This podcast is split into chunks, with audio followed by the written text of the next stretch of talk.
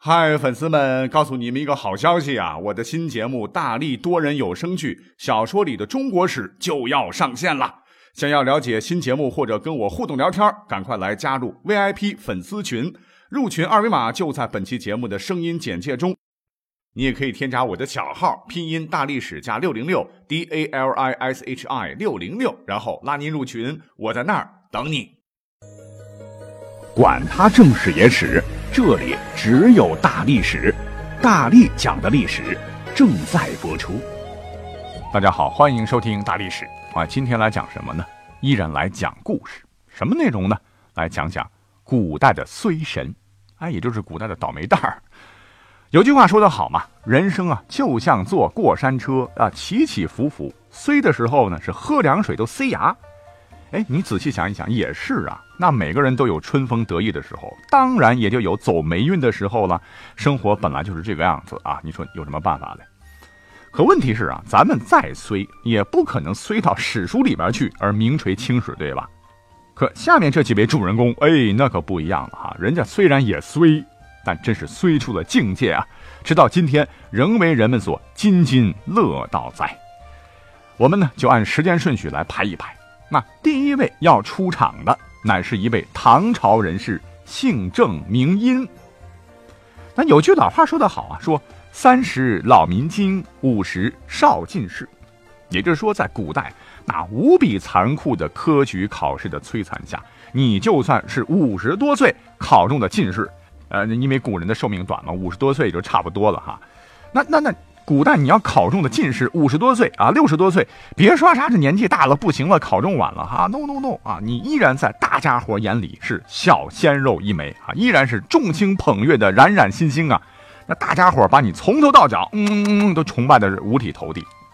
而且讲真啊，在古代能进进士及第的四五十岁的人数都特别高啊，不在少数啊，可以想见。那在古代，那科举考试的摧残下，真是千军万马过独木桥啊！啊，用一辈子来拼呐。但是呢，今天的这位主人公，哎，人家压根儿就没有等到五十岁，而且是在他年纪轻轻的十七岁就考上了当朝进士啊！你想啊，这在当时科举考试还不像后世这么完备的唐朝。那也很牛掰了啊！十七岁花季雨季的小鲜肉啊，竟然能过五关斩六将啊，殿试获得皇帝的首肯，这高中全国那么多考生当中的前几名，哎，这就是个奇迹呀！当时简直让全天下的人是羡慕、嫉妒、恨啊！那说到这儿，你可能会问，你你不是刚才讲要讲衰神吗？啊，老郑人家是少年得志，才华横溢啊，那看起来前途是一片光明灿烂，怎么就衰了嘞？哎，这各位有所不知，所谓是诸行无常啊。正因自从十七岁拿下了进士，参加工作以后的很长很长很长时间，压根儿就没混出个名堂啊，是碌碌无为啊，可能是好运气用完了。那他也急呀啊！眼看着大好青春就这么的耽误了、浪费了，那想那正因肯定是不甘心的喽。于是呢，男儿当自强，他改变了策略啊，想我十七岁啊就获得了一堆堆的人一辈子都得不到的荣誉，我若现在还是这样，那就混个科级、混个处级有什么意思嘞？就变成了落了毛的凤凰了呀！这辈子可能就太衰了啊！那不行，哎，我得走捷径，赶紧升官发财。啊，所谓是大树底下好乘凉嘛，哎，我呀，干脆就投靠当朝最有权势的人好了，准没错。当时正是什么时期呢？正是武则天时期呀，因为这个女皇喜欢用酷吏，有个人历史上比较出名，叫来俊臣，是心狠手辣啊，深得女皇的信任。哎，这个来俊臣是谁啊？很多朋友可能不了解这家伙，我就简单介绍一下。来俊臣呢，曾组织数百名无赖专事告密，又设推事院，大兴刑狱。与其党羽朱南山撰写了历史上有名的《罗织经》啊，罗织罪名，制造了各种残酷的刑具，采取逼供等手段，任意捏造罪状，致人死地。大臣宗族被其枉杀灭族者达数千家，那真是沾满人民群众鲜血的恶魔呀！他本人也是贪赃枉法，横行无忌，最后甚至企图要陷害武氏诸王。太平公主张易之等武则天最信任的人物，又企图诬告皇嗣李旦和庐陵王李显谋反，最后连武则天也忍不了了哈，将其处死。那么延续了十四年之久的恐怖酷吏政治才告结束。反正历史上对来俊臣这个人的评价是极低极低极低的。可是呢，这个正因啊依附他那会儿呢，来俊臣还好着嘞哈，而且这个来俊臣对他也算是赏识。哎呀，这个正因就觉得这次我终于可以出人头地了哈。可万没想到，很快大树就倒了，来俊臣呢被武则天给办了哈，一命归西。那怎么办呢？靠山倒了，哎，没关系，再找呗。于是郑因呢又找到了一个新领导，这个人呢就是刚讲到的张易之。那这个小张，哎，为什么会得到武则天的赏识呢？各位就应该知道了。张易之长得人帅啊，又年轻啊，啊，然后呢，床上有反正有功夫吧。武则天很喜欢他，是武则天的男宠啊。于是乎呢，这个张在朝廷上就是嚣张跋扈啊。当时郑殷觉得啊，那这绝对就是一棵参天大树了啊，赶紧报。可是没多久，在神龙元年（公元705年）的正月十二日，在武则天病重期间。大臣们发动了神龙革命，迎唐中宗复辟，诛杀了张氏兄弟。哎呀，这没跟两天，第二个靠山也很快归西了。郑殷呢，也因此获罪，从中央下放到了基层啊，当了个芝麻绿豆大点的小官。那十七岁考中进士的郑寅，那肯定也不干呐！啊，我天赐聪慧，年少时那么风光，你你现在好家伙，让我直接当个街道主任啥的啊？那我一生。不能这么白白荒废。就在踌躇时，哎，正好，他打听到，当朝正当红的武则天的外甥叫武三思，是傍上了当朝的韦皇后。哎，这个韦皇后就是一个敢给皇帝戴绿帽子的女人啊。当时是处心积虑的想要做武则天第二啊，野心勃勃。郑寅就想啊，那我和武三思关系不错，哎，干脆吧，哎，我就跟这个韦皇后得了。于是他是暗暗的从外地潜回了京城，通过武三思认识了有野心但是没有本事的韦皇后，还给呢新主子连做了十首桑条乐词，拍起马屁。桑条啊，桑叶的叶啊，条子的条啊，三条韦也啊，这个韦皇后这次非常开心，嗯，这拍的挺舒服的。于是呢，正因终于是逆袭成功，实现了自个儿的人生理想，先后当上了吏部尚书。还有大唐帝国的一品宰相，哎，这说起来真是一步登天呐！正当郑殷想一展抱负之时啊，你猜后边怎么着？李隆基突然发动政变，拥其父相王李旦登基，韦氏在宫中被杀死，并被追贬为庶人。哎，邦基，郑殷这次可真的是从千尺高处直接摔到地面，脸朝地着陆，那叫一个惨呐！那么他经过中纪委举报啊，就从一国宰相直接变成了江州一小司马。那也许是权力的欲望啊，让他彻底是昏了头了。他人生当中最后一次、最后一次又抱了一只大腿，这只大腿呢，就是唐中宗的儿子乔王李重福。策划呢，让乔王做皇帝，自个儿当时可以当宰相。在他的鼓动下，这个乔王就不自量力，起兵造反，最后。当然，结局就是悲惨的喽！哈，造反失败，李重福也嗝儿了。正因在逃亡时被抓，终是被一灭三族。讲到这儿啊，有人可能会对这哥们儿表示同情啊，实在是绝代虽神呐，扫帚星一枚啊，真是挺谁谁死，沾谁谁亡。怎么来讲呢？啊，所谓是做人要德才兼备啊，德在前，才在后，否则会德不配位哦。总之啊，不管是是非非，已过千年事啊。对于这位封建王朝的牺牲品，哎，我们还是多一些感慨吧。哈，好，故事继续啊。那下面这位历史主人公呢，出生在北宋。说起这位来，人家可比这个正音强啊。在宋仁宗嘉佑六年，就是公元一零六一年的时候，人家不光是中了进士，而且中的还是状元。本来呢，这位状元哈，名字叫王俊民，因为不是。科场夺魁嘛，啊，他又被叫做王魁。那按理说啊，寒窗苦读，这为了啥呢？那还不是为了科举功名考上，然后将来好当大官呢，享受荣华富贵啊。很快呢，这个王魁呢就被朝廷派往徐州做官，仕途上来讲，绝对可以说是一片光明灿烂。但所谓是祸兮福所依，福兮祸所伏，谁料想啊？刚到任，好好的他呢，是突然患上了一种严重的精神疾病啊，变得是癫狂。那史书载，在高中状元的第二年，他充任南京科举阅卷组成员时，他是乃取岸上小刀自刺，就是拿把小刀在自己个的身体上乱刺啊啊，这血流了一身呢。幸亏经阅卷组其他成员的紧急抢救啊，刀伤虽然治好了，但是王奎是精神恍惚，如失心者，不久便终日狂呼不已，为己病逝于人，就死了。哎呀，想想啊，这位王状元真是倒霉啊！啊，高中状元本来是光宗耀祖、愿大前程近在眼前啊，可还没有这个咂摸出成功人生的味儿呢，哈，就如同划过的一道流星，歘歘就不见了。那对于他本人来说啊，他的亲戚朋友来说，甚至是写下这段历史的史官来说，心里面肯定是唏嘘不已啊！哈，真是实在太可惜了。可是讲到这儿，您可能不了解，这还不是王奎最衰的时候啊！您可能会想，他都死了，这还不是最衰的事儿吗？没错啊，他死后更倒霉。那么话说他去世之后呢，他一定是万万想不到，自个儿竟然被后人骂了上千年啊，直到今天。那谁能跟一个死人过不去嘞？啊，其实一切的源头呢，都得怪啊当时的另一个文人，这个人呢叫做张师正。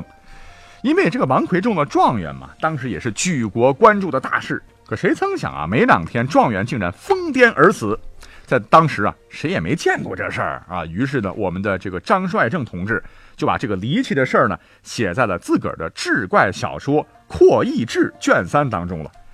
那既然啊，你要想写的精彩，嗯，那就得添油加醋才行啊。所以呢，这个张师正啊，一思量，一提笔，哎，就把这个王奎的遭遇写成了一个有关因果报应的传奇八卦新闻。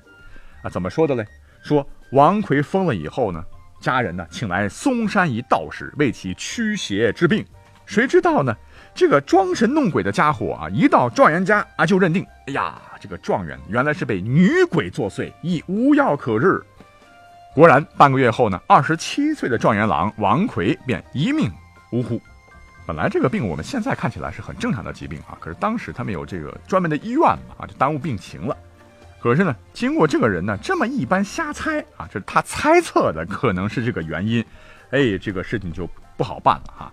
他开始瞎捣鼓了啊，一切都为了点击率啊，为了关注度服务。那也不知道他从哪里来的灵感吧，哈，就把这个事儿呢写成了什么王位地疾，家有警造啊，必度力不顺，使令激怒，城间排坠井中。又云王相在乡，予以娼妓私密，私曰似登第而取焉。既登第为状元，遂就聘他族。既闻之，是愤秽自杀。也就是说，王奎啊，要么呢就是被当时啊推井淹死的那个。杜丽的婢女化为冤鬼索命啊！这个杜丽就是又蠢呐，脾气又坏的一个婢女吧。要么呢，就是被他抛弃自杀身亡的娼妓冤魂报复。你听听哈，直接就把一则吧，我觉得还是有点关注度的这么一个社会新闻啊，硬生生的改成了茶余饭后精彩离奇的这个鬼故事。哎，这下真的就像泼出去的水啊！王奎真的是被害惨了。那有人第一个曝光了王状元的这个死因和桃色新闻。马上就在当时引起了轰动啊！更要命的是啊，后来在宋神宗时期，还有一位顶级的八卦写手，又是一阵添油加醋啊，在他的那个奇闻异事里边写了一回《王奎传》啊，把这个故事描述的更是有鼻子有眼的啊。文章说，落地的王奎啊，有一次在饭桌上遇到了美艳的妓女，这还有名了啊，叫桂英，便心生爱慕。那爱财的桂英呢，也对王奎是一见钟情，还拿出了私房钱供穷困潦倒的王奎复读啊。两个人在破庙里是汉誓山盟，是永不分离。结果王奎高中状元以后，便以状元的名声，自能让妓女玷辱的这个名义，不再联系桂英。这个桂英跑到徐州找王奎，结果被王奎狠狠地羞辱了一顿。桂英一气之下自刎身亡。没过多久，王奎就得了精神病啊。然后呢，母亲请来道士驱鬼啊。只见王奎和桂英的头毛已绞到一起啊。几天后，王奎也就嘎嘣啊，蹬腿挂了。因为老百姓的这个猎奇心很重的哈，就现代人一样，古人也一样。那么离奇，这么曲折，这么玄妙啊，这改编流传的那可就更广了。直接后世呢，也把这个故事啊，就当真的大肆改编流传。那据说呢。之后啊，铡美案的一些故事素材啊，也是受到了这个八卦新闻的这个影响嘛。当年也不是没有人辟谣的啊。比方说，王俊民的一个同窗好友叫出于氏，就曾为王俊民死后的这个遭遇奔走呼号，是辩诬辟谣，并亲自撰写文章，大声疾呼啊，欲洗其清白。可是无奈啊啊，这个吃瓜群众他就喜欢看啊，他就喜欢说啊，就喜欢把这种神神鬼鬼的事情当真。出于是当时的辩解，在谣言四起的汪洋大海中，如同沧海一粟啊。那这个故事就一直流传到如今了哈。比方说，现在的川陕一带啊，仍有活捉王魁的剧目在上演。哎，我们的王魁先生要如果是真的知道这事儿啊，哦，泉下有知的话，一定是被。活活的气活过来，又被气死，恩回，哎，都不能平复他的这个怨气呀。所以今天呢，我们就专门来讲讲王状元的这个故事啊，来给他平个反啊，以告慰他老人家的在天之灵。啊，那时间关系啊，呃，我们就再讲最后一位好了啊。那么要说呢，第三位要登场的主人公，哎呀，他的身份可不简单啊，乃是贵为九五至尊的皇帝，是普天之下莫非王土的一代帝王。哎，你可能会要问，这么尊贵的一号人物，哎，在今天，你把他拎出来，怎么就倒霉了呢？跟前面两个比，哎，因为他在历史上呢，驾崩的实在是太快了，死因也是太离谱了。这还没有屁股坐热，这个龙椅呢，享受到帝王治理天下的权力的味道，哎，他就一命呜呼了。那这位皇帝就是明光宗朱常洛。那要说这位皇帝朱光洛，那命真是太短了，短的太夸张啊！这个短呢，不仅在于他历史上只活了三十九岁而已，还在于他只当了二十九天的皇帝。这三十九岁虽然说略低于中国皇帝的平均寿命，但是二十九天却毫无悬念地冲进了中国短命天子中的前三甲。各位可以回忆一下哈，我们之前还讲过哈，金国的这个完颜成林啊，是当了半天皇帝就够倒霉的，就就死了。